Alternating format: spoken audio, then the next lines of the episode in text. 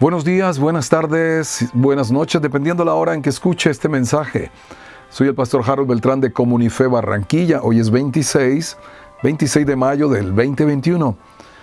Y en el capítulo 6 de Nehemías, a partir del versículo 1, hacemos la reflexión del día. ¿Qué, qué capítulo? ¡Wow! Ha pasado en el capítulo 5 eh, cómo se arregló todo ese problema interno a nivel económico, de deudas, de servidumbre, de abuso. Bueno, pero ahora vuelve nuevamente, nuevamente los ataques a Nehemías de afuera, desde afuera. Los enemigos vuelven a aparecer, dice versículo 6, capítulo 6, versículo 1, cuando oyeron Zambalad y Tobías y Gesén el árabe y los demás de nuestros enemigos que yo ya había edificado el muro y que no quedaba en el portillo, entonces enviaron para decirme, ven y reunámonos en alguna de las aldeas en el campo de Ono, mas ellos habían pensado hacerme mal.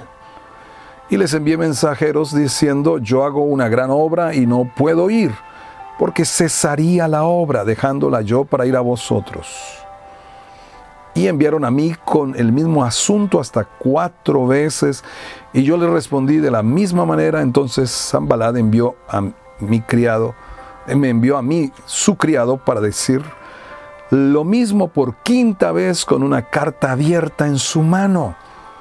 Y la carta, en la carta aparecía una mentira, un fax news, fax news, una mentira Dice que para eso estaba construyendo Nehemías el muro, para convertirse en rey que ha levantado profetas, bla, bla, bla, blim, blom.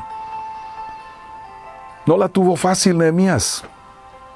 Realmente, aunque todo estaba a su favor para terminar, para completar su misión.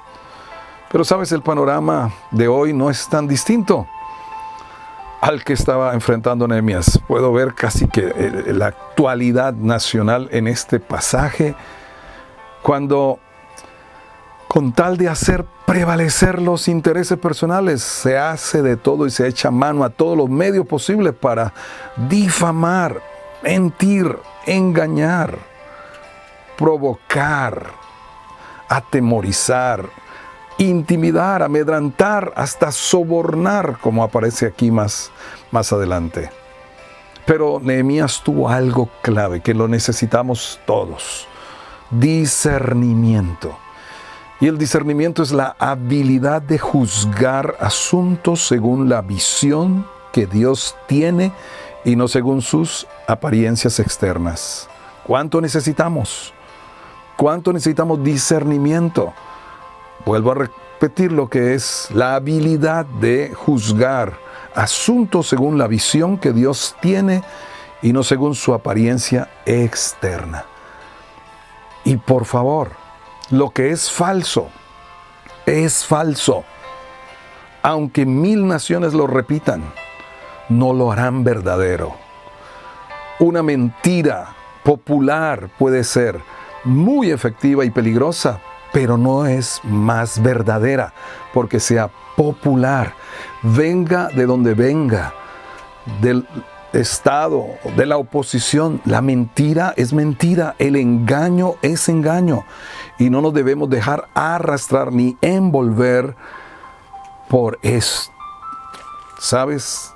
Pablo escribiendo a Timoteo en la segunda carta, el capítulo 3, describe tal y cual es la condición de la sociedad y de los hombres de este tiempo. Les invito a que lean el capítulo 3 y en particular el versículo 13. Es una advertencia. Dice, más los hombres malos y los engañadores irán de mal en peor, engañando y siendo engañados. ¿Sabes? Los fake news, los fake news no son nuevos, son tan viejos como el diablo mismo. El primer fake news fue en Génesis capítulo 3, Satanás mintió y la primera pareja creyó la mentira y esto ha continuado, ha continuado.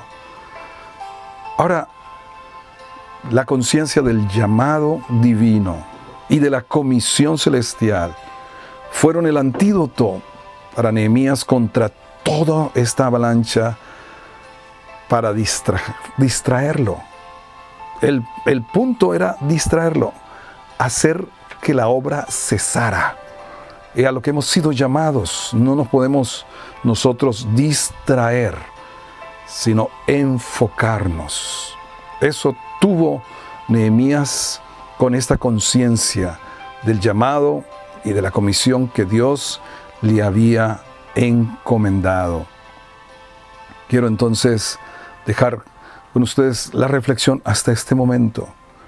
Dice en el versículo 15 que fue terminado el muro en 25 del mes de Liud, en 52 días. Bien interesante. El trabajo espiritual duró 120 días, cuatro meses de oración, de ayuno, de preparación. El trabajo natural, físico, 52 días. Esto nos debe hacer reflexionar para que algo permanezca y termine y, se complete. Es necesario hacer primero la parte espiritual. No nos dejemos distraer, pero tampoco nos dejemos envolver por la avalancha de mentiras, de engaños. El Espíritu Santo es el Espíritu de verdad. El Señor Jesús es la verdad. Su palabra es la verdad.